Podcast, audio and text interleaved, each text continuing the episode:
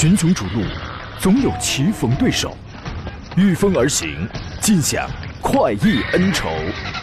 享受人车合一的至臻境界，你首先需要选对最合适的宝马良驹。二零一七精彩汽车生活从这里开始，买车意见领袖，权威专家团队聚会团购买车，专业评测试驾，主持人杨洋为你客观权威解析。这里是 Up Radio 购车联盟。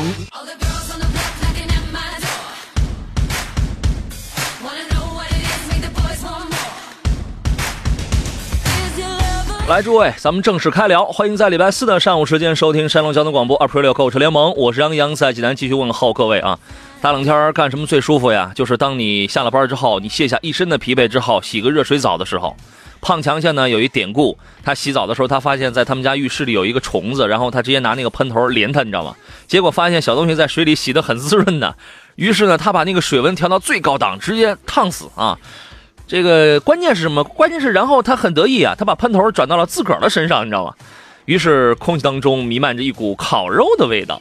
近三天，刚才我看了一下，这个气温呢，虽然看上去略有回暖，略有回升，但切不可掉以轻心啊！诸位，今天我们直播一个钟头，探讨解答一下买车、挑车、选车的专业问题。三种网络互动方式，我可以收到你的问题。新浪微博，您现在可以艾特我，山东交广杨洋侃车。呃，车友群当中，如果你已经加入的话，那么你现在可以开始发言，因为 Q 群已经满员了。呃，也可以关注微信公众账号山东交通广播，这是一个；还有一个是呃是山东交广杨洋看车团，后一个您直接搜索小写的拼音全拼杨洋 FM 幺零幺幺，你可以找到。您现在在任何一个渠道发言，我全部都可以收得到啊。酝酿问题吧。今天跟我一道来和各位探讨汽车问题的呢是老朋友，北京戴通汽车科技的总监何正茂先生。你好，大官人。啊，你好，大家好。今天属于是节后咱俩第一次见啊。没错，这有人还是今天第一次听节目呢。看着奥拓说：“杨哥上午好，每逢佳节胖 N 斤，这个假期你胖了几斤？我都回来四天了，您今天才问我这事儿合适吗？啊，您胖了吗，何工？嗯，我应该是胖了两斤吧。啊，很好，非常棒啊！这个过完了节又要开始忙碌了。今天的节目呢，我们先从解答昨天的两个遗留问题咱们开始吧。啊，昨天一位叫李明的朋友留了一个问题，呃，说杨你好，金牛座和君越该怎么买？探界者和柯迪亚克该怎么来选啊？所以我们先从这类四个车这两这两组 PK 当中，咱们先拉开今天的这个序幕，好吧？先说一下您的观点吧。呃，是的，在这个这两组的这个选择当中的话呢，首先，呃，我估计这个车友他可能还是选的侧重于商务可能会多一点。比如金牛座来讲的话，这车首先尺寸是比较大的，内饰配置方面也是非常丰富。嗯。呃，然后呢，这个车的价位的话，现在来讲还是确实很诱惑，降价幅度很大的，嗯，降价幅度很大是吧？没错，降价幅度至少在三万。嗯嗯，这因为它属于是一款中大型的一款轿车，对，从级别从尺寸上，你从尺寸就能看出来，它比君越实际上要那个高一些。但是我还是不建议你去买一个 1.5T 的这两个车呀，我我个人说实话，我都不怎么建议买个 1.5T 的，太费劲了。对。太费劲了。如果如果这两个车呀，如果侧重商务使用的话，你愿意推荐的是，嗯，你更愿意推荐的是哪一个？呃，两车之间的话，说实在的，那个我可能还是更倾向于选择金牛座的车型。呃，在相应的在配置方面，可能来讲的话，呃，综合来讲，我觉得可能金牛座更稳重一点。嗯。而新的别克君越来讲的话，虽然外观有了一较大幅度的改动，嗯，呃，但这个车来讲的话。我说实在，我对别克的车型的话，其实印象不是特别好。嗯，但是这台车不得不得不否认，它搭载的 2.0T 的动力和，呃，这套动力总成呢来来讲，比之前的版本要好，而且，呃，内饰布局各方面呢做的也也是非常豪华的。所以说，我是个人倾向选福特。嗯，这个君越的内饰做工以及配置方面做的还是不俗的。对吧？尤其是在这个内在的这些个工艺方面，然后因为它后边采用有点像溜背的那种设计，所以后排空间啊，你这坐着就是有一种半躺的那种感觉。你要真想坐直了的话，你可能会觉得稍稍显压抑，稍显压抑啊。那么金牛座它作为一款中大型的车，在这个空间啊，呃，在这方面它是有一些优势。但是你如果真想买的话，因为现在原来你二十四万你就可以买一个两点零 T 的两百四十五马力的那个，现在随着这个优惠动辄这个三万左右上呢，那你现在这就。它这个体现出来这个性价比还是非常高的。你如果想买个两点零 T 的君越的话，那你肯定，那你那你二十一二万，那你是买不到的，对吧？对。所以所以说，如果你是侧重于商用的话，那干脆那那就买一个便宜之后的这个金牛座，这样还是蛮过瘾的啊。呃，它的后两个车是柯迪亚克和谁来着？和那个探界者。对。啊，这这两个你如果在柯迪亚克和探界者两车之间去选的话，呃，因为这两台车的话，可选的呃范畴也是比较大的。嗯。呃，柯迪亚克呢，这个车型它起步 1.8T 和啊一一 1.8T 是主打车型。嗯。而这个呃这个探界者的话呢，它主打车型现在目前来讲的话，1.5T 的车型其实，在综合方面性能，我觉得还是要略比这个柯迪亚克要略差。嗯。呃，但是要是侧重在 2.0T 车型上来讲的话。呃，两车之间倒有的一比，其实你购买二点零 T 呃柯迪亚克的价格的话，应该是可以买到，呃，差不多跟这个嗯探界二点零 T 的价格啊。呃，这两车之间，我的个人倾向可能还是选择这个斯柯斯柯达柯迪亚克。对，我也愿意建议你去考虑一下这个柯迪亚克，因为无论你是花十八万还是二十万刚冒头的这个价格，我我。就是这两个排量，这两个价格，我全部我都会建议你去买柯迪亚克，因为这个车的第一性价比要更高一些，第二它的实用性要要更好一些，啊，对吧？无论是你从动力、从空间，呃，从这个哪怕目前市场上反馈出来了这个呃保有量，然后呢口碑，柯迪亚克实际上它是一款很实用、很实用、很实在、很一个性价比很高的车子。你十八万，你去买一个，你十八万九千八，你去买一个这个这个一点八 T 的一个五座，对吧？呃，柯迪亚克呢，二零一八款刚刚上市，推了有七款车型，售价几乎是保持不变的，依然是十八万九千八到二十六万九千八。主要是在配置方面，一八款它做了一些调整。我们简单来说一说，比如那个三三零就入门的五座两驱舒适版。啊啊，这个不是入门，这是次低配的那个，原来二十万九千八的那个，对吧？还有一个是三三零五座两驱豪华版，二十一万九千八那个，还有一个是五座两驱豪华优享版，这个是新增的，二十二万五千三。还有一个是七座两驱豪华优享版，这个是二十二万九千八，都给你配备了全新的九寸的中控显示屏，呃，但是呢，把那个 CarPlay 这等等这样的手机互联功能给取消掉了，所以我觉得这个其实不应该取消，对吧？呃，现在连十万左右的，甚至十万以内的一些小型的自主品牌都会给你配一些 CarPlay，有的是用那个 HDA 呃 HDMI 那个数据线连的，有的是直接是安卓还有 iOS 是投的，对吧？你它这个都有，你二十万你原来有，那你现在取消掉，我们总觉得心里挺挺不是那么个情况啊。然后呢，八项电动调节跟四项腰部支撑，副驾驶座椅从这个三三零五座的两驱豪华优享版开始，就是说你从这个二十二万五千三开始往上。你就开始具备这个八项电电调、四项腰部支撑了啊！动力方面没有任何的变化，所以说这是二零一八款，它主要是新增的一个车型。然后对于配置方面略做了增加了九寸屏，但是取消了 CarPlay。二十二万五千八往上给你增了八项电动，还有四项腰部支撑。哎，这样一说大家应该都很清晰了啊！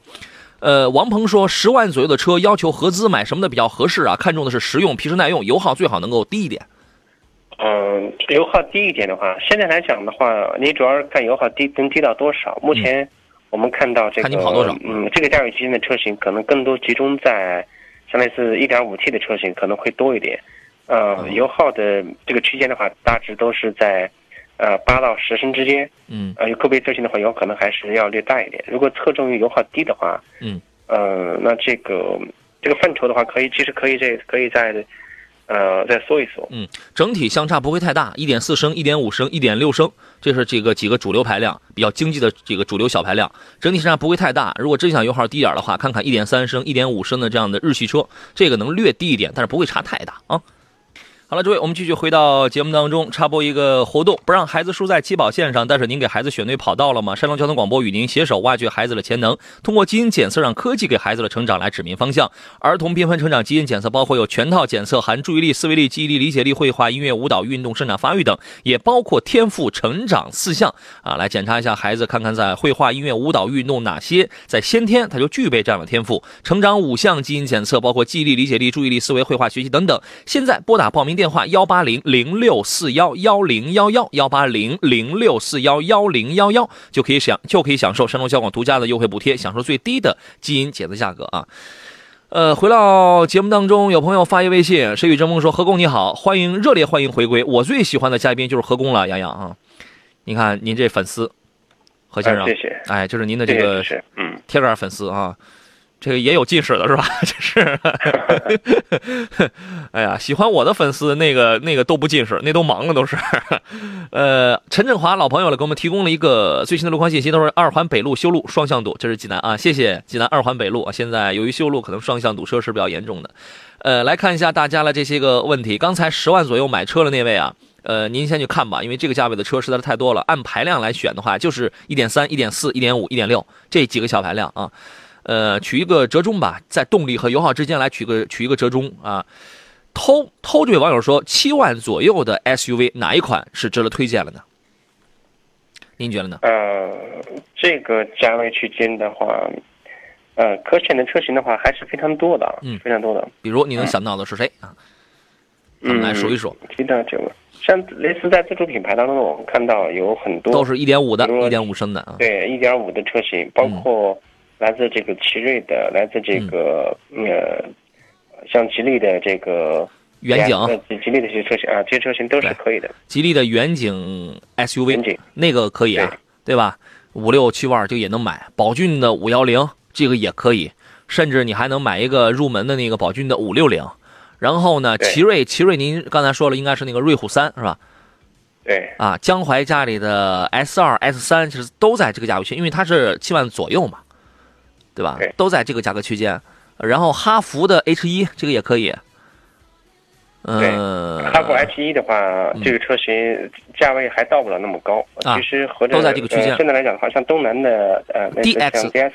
D X 七呢也差不多，D X D X 七应该应该是要略高一点吧，略高一点。略高一点。对，反正就是这些呃，以我们这个自主品牌为主的这些也都也都 OK 啊，您可以去看一看。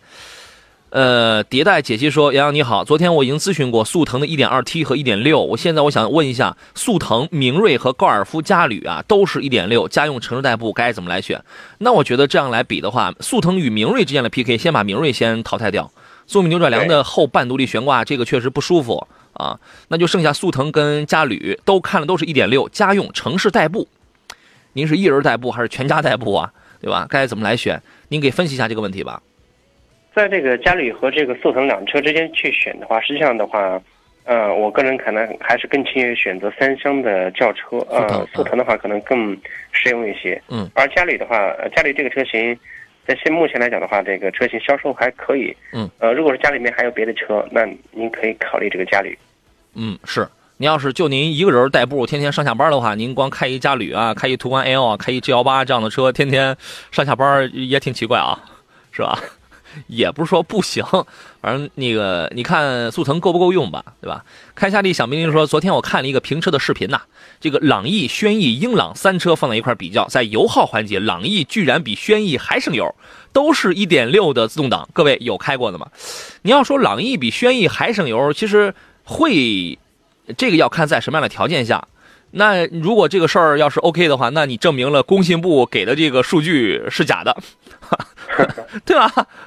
朗逸正常情况下，一 CVT 版的那个那个轩逸啊，无论从工信部的数据统计上，还是从我们正常日常使用上，咱们咱们千万不要把一个测试环节呃准备的那么的理想，因为如果你准备的那么的理想，或者说受一些其他因素的影响的话，我们也不排除朗逸确实它就会比这个轩逸，它它就是会省油啊。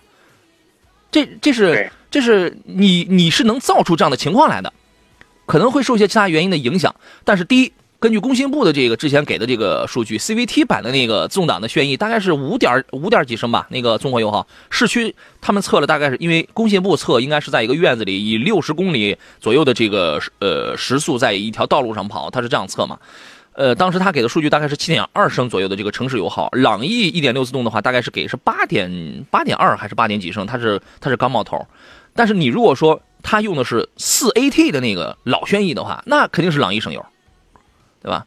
所以说这种东西啊，辩证来看，辩证来看啊。一页的第七章说：“主持人你好，请说一下吉利远景的 SUV 怎么样？”哎，这个咱们刚刚略说过。刚刚提到了这台车，吉利远景的 SUV，其实这个车型的话，它呃，无论是从这个外观颜值就设计方面来讲，它其实和呃吉利嗯吉利这个现在全新的一些车型。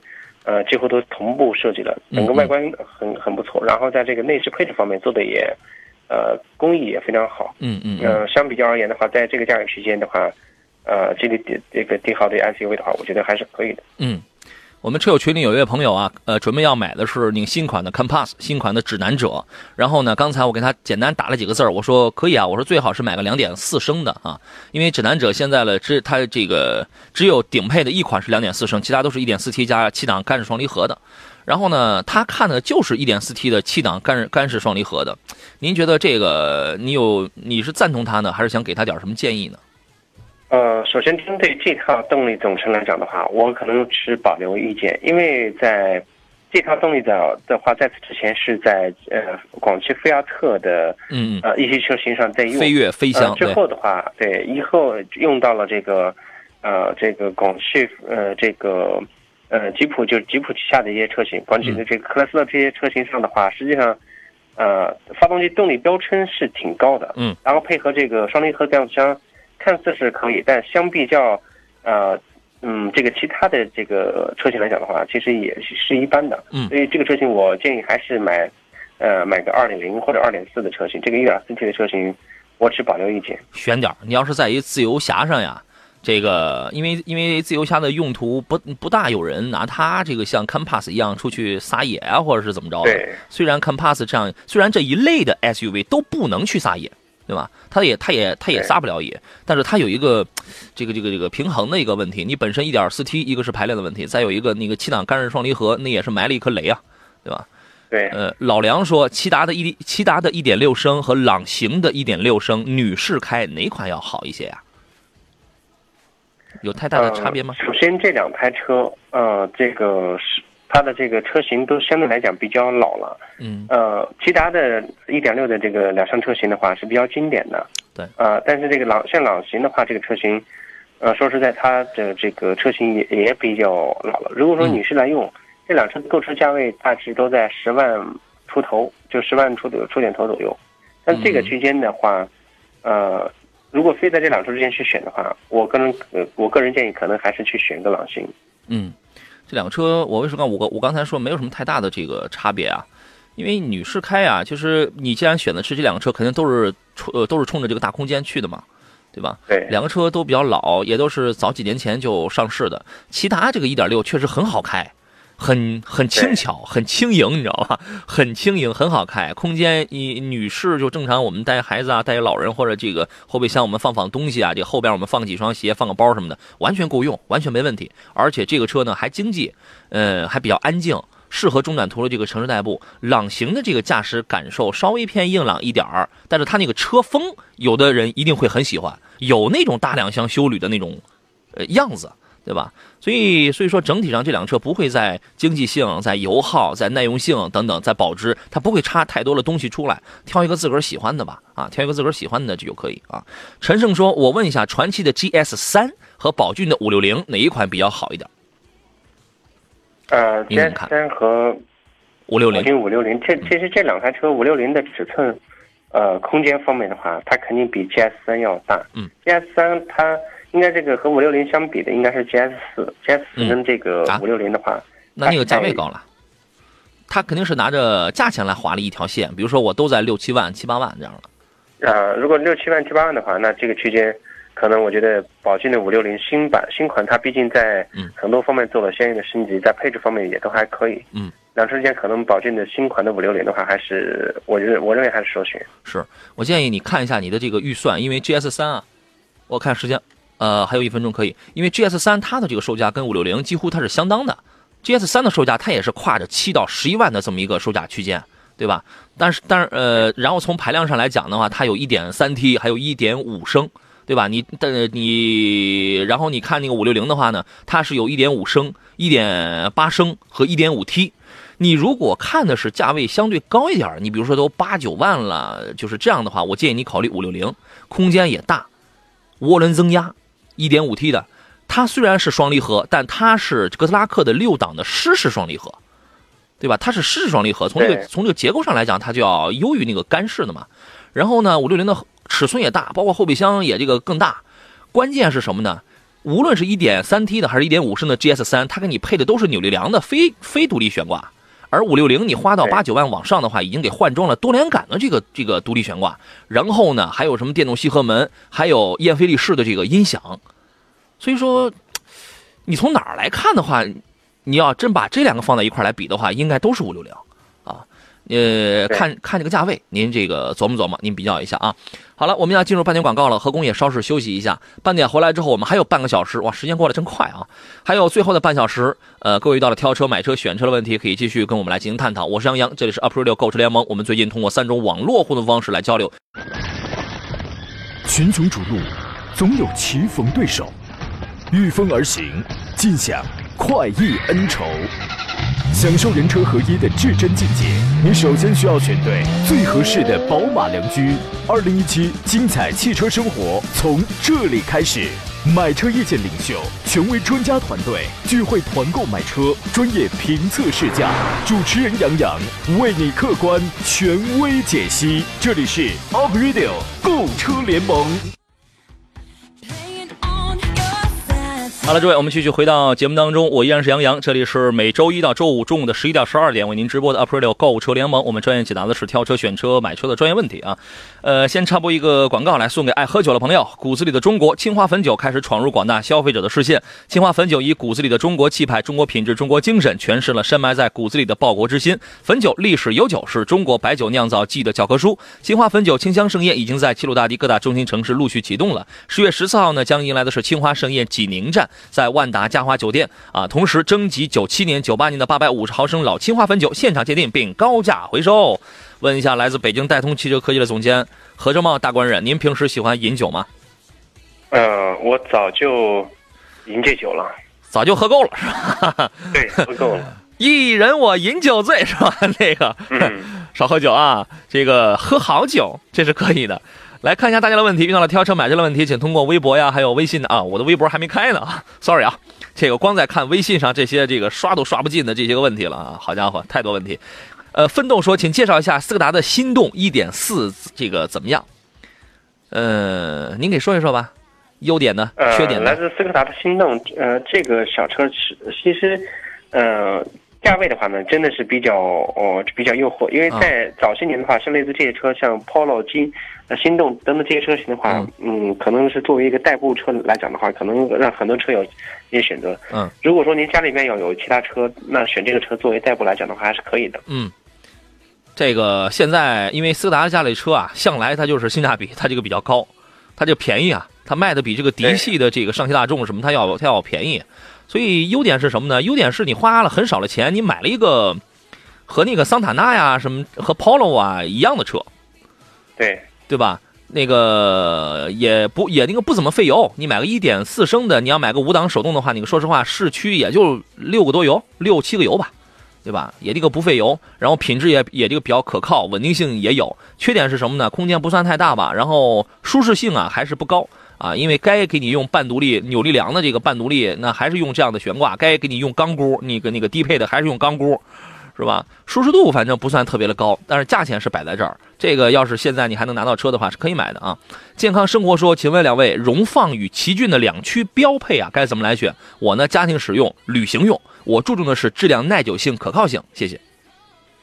呃，首先是这样的，这两台车的话，呃，其实都做了相应的中期小改款。呃，荣放的话和这个奇骏两车搭载的变速箱的话，它都是 CVT。嗯。呃，综合来讲的话，两车之间的话，我个人可能更倾向于还是选择呃丰田的荣放。嗯，您的理由是？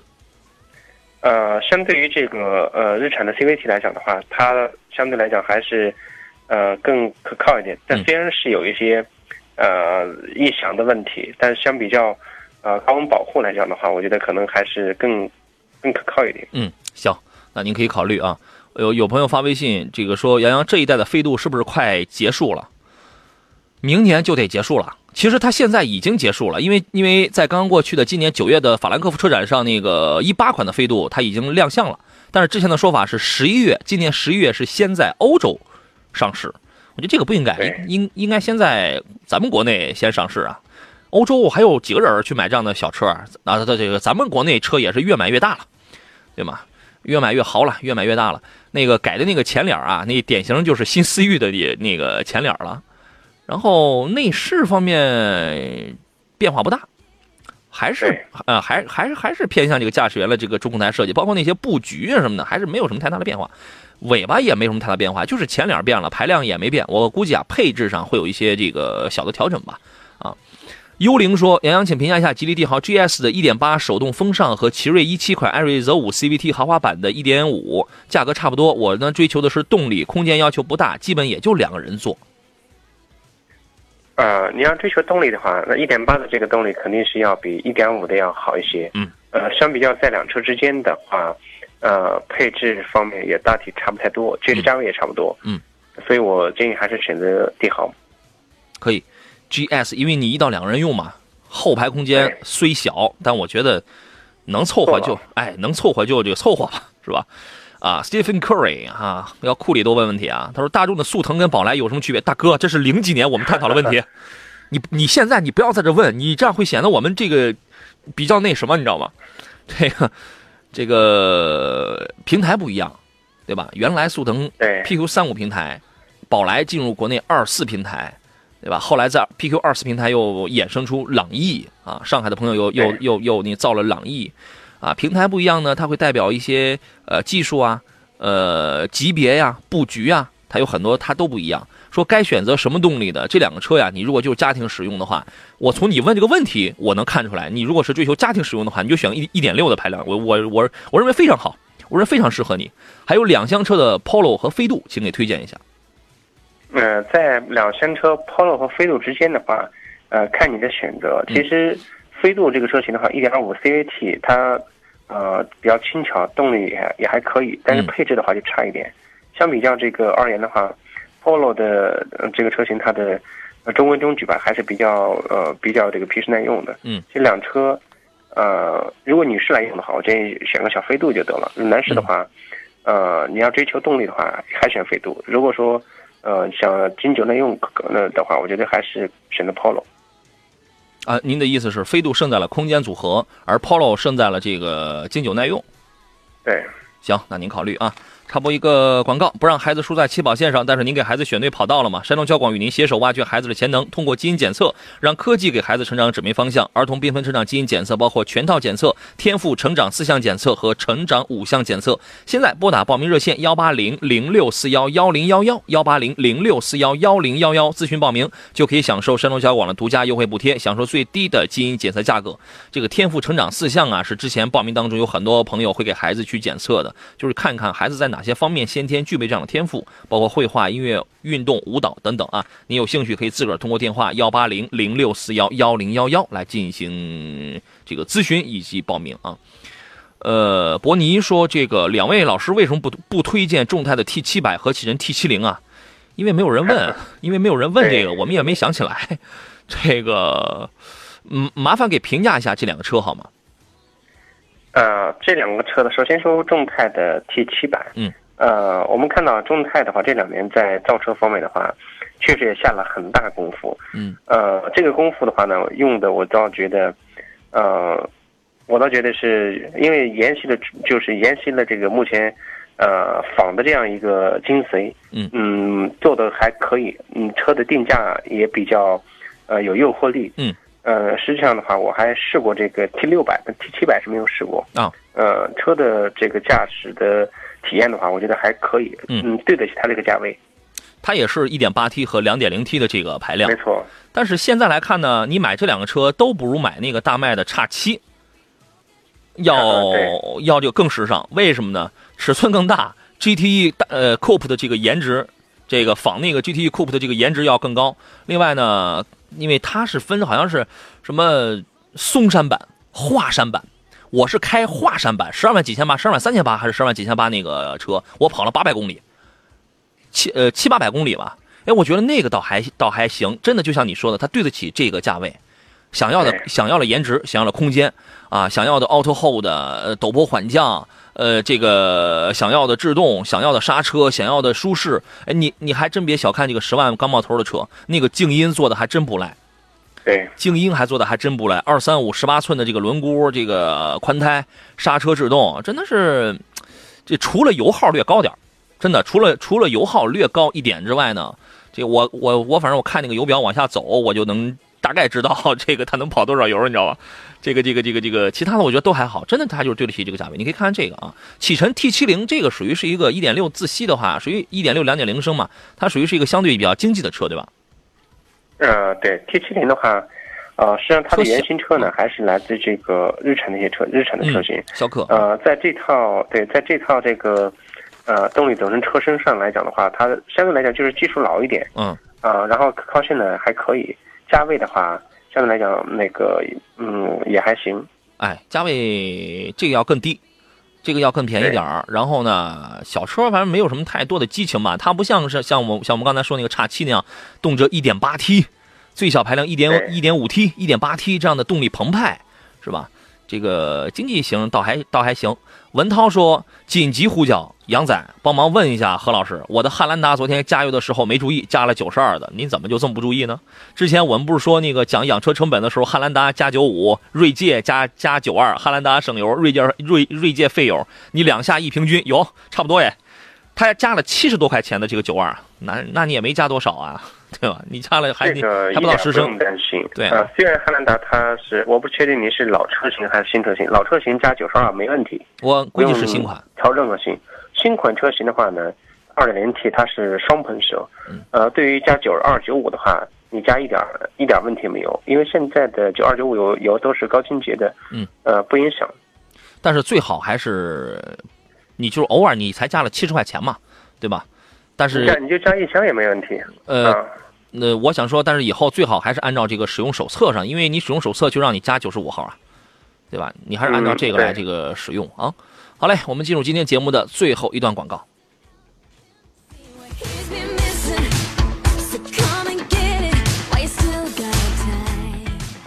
好了，回到最后一段节目当中，平安健康说：“两位老师，看看我的问题吧。”说你的问题在哪儿啊？这个可能早都被淹没了，我们找一找啊。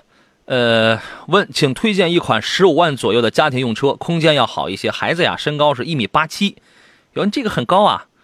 你知道那个何工？你知道我曾经我的这个梦想的身高就是在一米八三，你知道吗？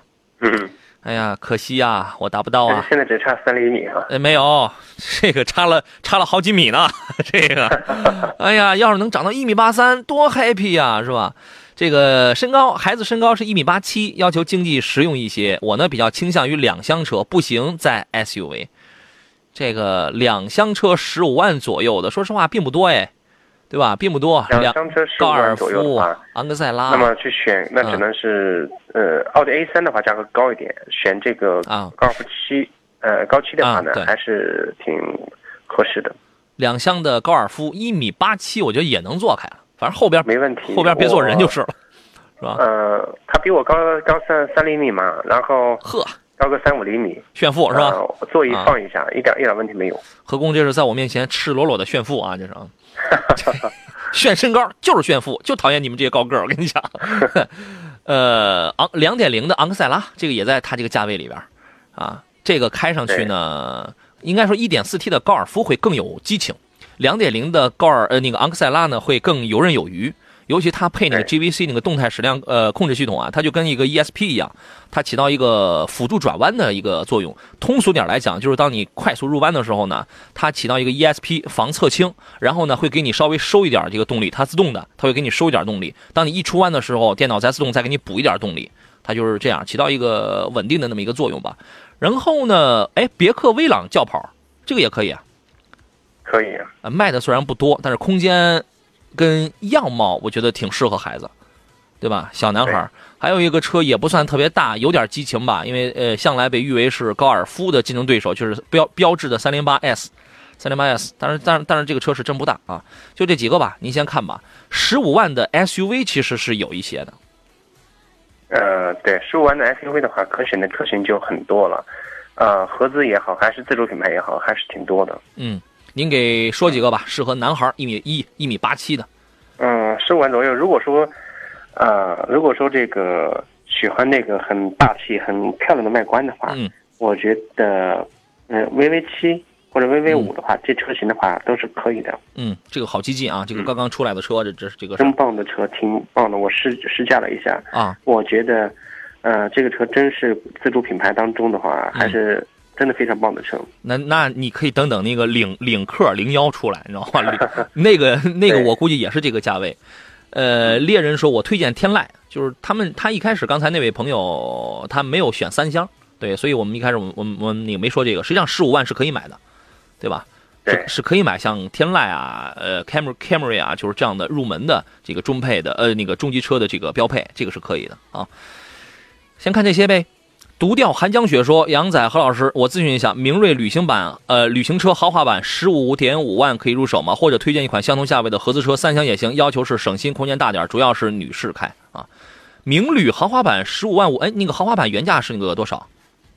呃，这个车型的原价我还真。”准确数字肯定记还我还记不得，这个我们记不住。这个车型的话也是也是可以的。呃，豪华版的这个明旅啊，它的他这个意思是不是就是原价是卖他十五万五？应该是应应该是没有什么优惠的是吧？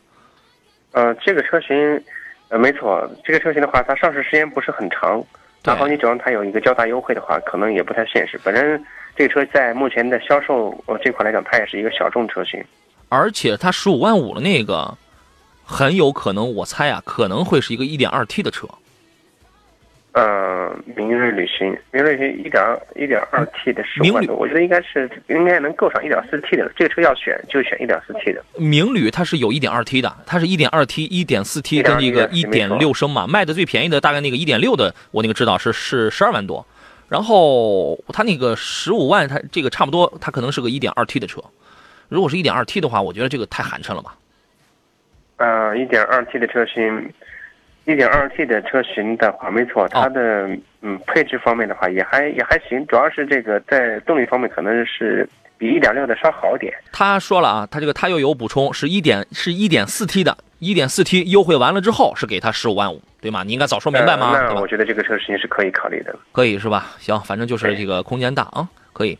呃，从容应对说，两位请教三个车：柯迪亚克 1.8T 豪华、途观 L 1.8T 豪华、宝沃 BX7 2.0T 版本，侧重家庭使用、经济、保值、维护用。那你一说保值，那这个宝沃完了，对吧？没错，要保值的话，那只能是在前两者之间去选。对，他说在前两者之间保值的话，那途观 L 的保值是要比柯迪亚克的保值要好。他说两车的基因是完全相同的。是，他说我偏向于宝沃。哼，对不起，你宝宝沃。呃，保值就不用考虑了。对啊，这个这个真不保值，这个别出毛病这就万幸了。这你还你还说保值，这个真不太怎么样，你知道吧？科迪亚克 1.8T 豪华跟途观 L 1.8T 豪华这边差着好几万块钱呢，是吧？呃，性价比上来讲，科迪亚克确实要更高一些。呃，经济性两个车应该是相差无几的，不会有太大的差别。呃，保值途观 L 要胜出，维护费用两个车也不会有太大的差别。对，也不会有太大的差别，对吧？所以说，如果想买一个正宗血统的话，那就途观 L 喽。这个新款出来之后，我觉得无论样貌还是这个气势要更好一些，对吧？柯迪亚克属于是性价比偏高的那一类车子啊。如果考虑尽量少花点钱，多办点事儿的话啊，你这个你可以考虑啊。丰德瑞金说，二十万左右 SUV 有什么推荐？这个我们不推荐了，这个有好多啊。呃，德系、日系、美系，呃，法系，在这个在在这个价位算了吧。呃，有那个不少。他说我很纠结两驱跟这个四驱，二十万基本上你如果是二十出头、二十多的话，你能拿到某一些车的这个四驱，啊，比如欧蓝德的那个顶配啊，标价二十一万二还是二十二万二，那个你就拿那你就能拿一个四驱了，对吧？优惠完了这个也就二十左右。其他很多车你二十其实就是一个两两驱车啊，两驱跟四驱，我觉得这个要看你的预算，能能在二十万能买到四驱，品牌也不差，性能也不差，那那这当然要要那个四驱了。对吧？对，插播一个广告。呃，借问酒家何处有？牧童遥指杏花村。大诗人杜牧的千古绝唱，更是让汾酒品牌扬名万里。汾酒为国酒之源，承载着杏花村人的骄傲跟梦想。自从中国有了白酒酿造技术，就有了汾酒。早在一千五百年前，汾酒就被载入了二十四史北齐书，成就了独一无二的杏花村酿酒地位。十月十四号，青花汾酒清香盛宴在济宁万达嘉华酒店再次盛大开启，同时征集九七九八年的八百五十毫升老青花汾酒现场鉴定，并高价回收。我的天哪，这档节目又快要结束了，还有 N 多问题呢。上善若水说：“我想问一下，宝骏七三零和宋 MAX 选哪个会好？您问了好几遍了吧？怎么每回您问完了之后您都不听啊？主要是家庭使用，我在乎空间和舒适性。空间宋 MAX 占优，舒适性七三零占优。最好是小毛病得少点。我看好的是宋九万九九万九千九的那个，啊，那个是一个六档双离合的自动。还有宝骏的九万六千八，呃，因为七三零它没有自动挡，它只有一点八升的五档半自动。你九万六千八那个应该是个一点五 T 的手动，大概大概是个是个尊贵版还是个豪华版的。宋是双离合，宝骏是手动啊，对对对，都是一点五 T 的。呃，他在乎空间跟舒适性，您会怎么来选呢？呃，在空间舒适性，刚才你的描述已经非常详细了，我可能建议，你说了一句，呃，可以可以选择这个宝骏的这个七三零，但是它没有自动挡。呃，对，如果在舒适驾乘长时间，呃，驾驶的话，如果在室内用的话，自动挡的车型可能会更舒适一点，更方便一点。对啊，你那个宋 MAX 还是它还是一点五 T 配六档的双离合呢，是吧？对，我建议啊。就目前的这个层面来看，讲空间的话，宋呃那个那个那个那个宋 MAX 这个车虽然外观的尺寸不大，它的外观尺寸它比七三零它其实小，但是这个内部空间做的可以，啊轴距内部空间这个做的要可以。但是你要讲这个舒适性的话，那肯定是七三零，因为除了没有除了目前一点五 T 那个没有自动挡之外，你看那个一点五 T 的那个七三零啊，首先从悬架上多连杆独立悬架 PK 的是扭力梁的非独立悬挂。有人就要较真儿，说这个东西一定就决定舒适性吗？您觉得呢？对，呃，那肯定的，当然是吧。不仅决定舒适性，还决定整体性、操控性、循迹性的，对对吧？然后从配置上，从配置角度，就你看了这两个车，如果我没记错的话，七三零也完全秒杀宋 MAX。呃，应该是差不多的。呃，那个那个，因为他买到九万六，九万六的那个七三零啊，简直是武装到牙齿了。自动 驻车、上坡辅助、全景摄像头，那个大、那个、那个、那个什么、那个大天窗、倒呃倒车影像什么的，这个真是武装到牙齿了，还是 L E 还是 L E D 呢，是吧？我觉得你可以，你如果就现在你想买的话，我建议你七三零。你如果，一但是它短板它没有自动挡，你不如等一等，因为什么呢？我预感七三零要再出一个配个一样配格特拉克六速湿式双离合的自动挡的话，这个并不难。对。在它有的车上，这个已经有了，这个并不难啊，所以您不妨等等看啊。我看下时间，嗯，有有朋友说我的问题还能回答吗？嗯，sorry，I'm so sorry，不能，因为今天节目要结束了。再次感谢何工，时间紧俏，咱们下回见啊！也感谢电幕前的诸位，时间很短，呃，还有很多很多没有聊完的这个买车的这些个问题。呃，明天吧，明天中午的十一到十二点，我们继续在这里给您来提供一些比较专业的服务。我是杨洋，明天上午咱们准时再见。